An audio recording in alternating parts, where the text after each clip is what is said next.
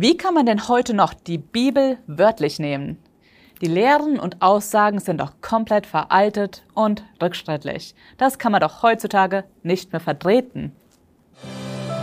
My Input, dein Podcast für ein Leben mit Perspektive.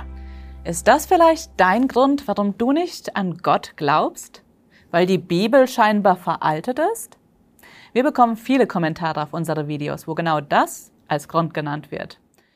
Und mal ganz ehrlich, viele Leute hängen sich da an einzelnen Sätzen auf und sehen vielleicht den Wald vor lauter Bäumen nicht mehr.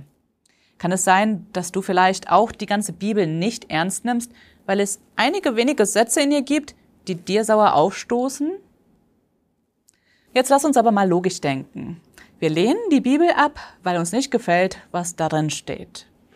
Aber warum sollte Gott denn unserer Meinung sein? Es ist doch nicht logisch zu sagen, dass es Gott nur geben kann, wenn er zu allem die gleiche Meinung hat wie ich. Nur weil ich Gottes Meinung vielleicht nicht mag, macht es ihn ja nicht inexistent. Und ein weiterer Punkt, der mir in dieser Diskussion auffällt, ist, man bauscht ein paar Sätze zu etwas ganz Großem auf. Man unterscheidet nicht mehr zwischen Hauptaussagen und Nebensächlichen. Aber das ist auch ein falscher Ansatz. Wir sollten uns zuerst mit den zentralen Aussagen der Bibel beschäftigen. Wenn wir nämlich sagen, ich stimme mit diesem zweitrangigen Thema nicht überein und deswegen kann zum Beispiel Jesus auch nicht von den Toten auferstanden sein. Aber so funktioniert das ja nicht.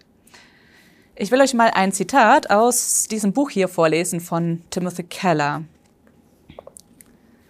Wenn Jesus aber wirklich der Sohn Gottes ist, dann müssen wir seine Lehre ernst nehmen, einschließlich seines Glaubens an die Autorität der ganzen Bibel.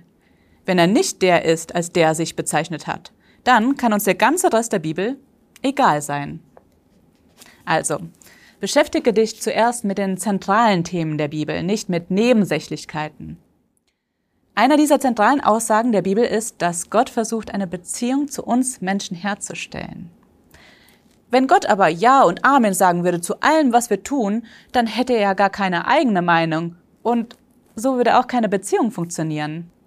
Und dann wäre auch ganz sicher nicht so, wie die Bibel ihn beschreibt. Die sagt nämlich über ihn, meine Gedanken sind nicht wie eure Gedanken und eure Wege nicht wie meine Wege.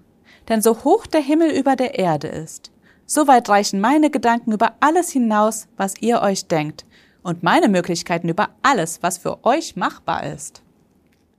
Wenn es Gott also gibt, dann sollten wir uns von dem Gedanken verabschieden, dass er zwangsweise meiner Meinung sein sollte. Und ich lese euch mal noch ein paar Gedanken aus diesem Buch von Timothy Keller vor.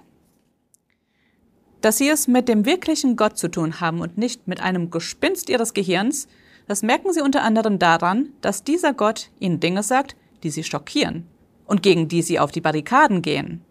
Gerade so wie in einer echten Freundschaft oder Ehe. Schau doch mal in der Bibel nach, was sie sagt, wer und wie Gott wirklich ist. Und stelle sie auf die Probe. Aber gib auch nicht sofort auf, wenn dir etwas begegnet, das dir nicht gefällt. Wenn du Hilfe dabei brauchst, dann melde dich doch einfach bei uns.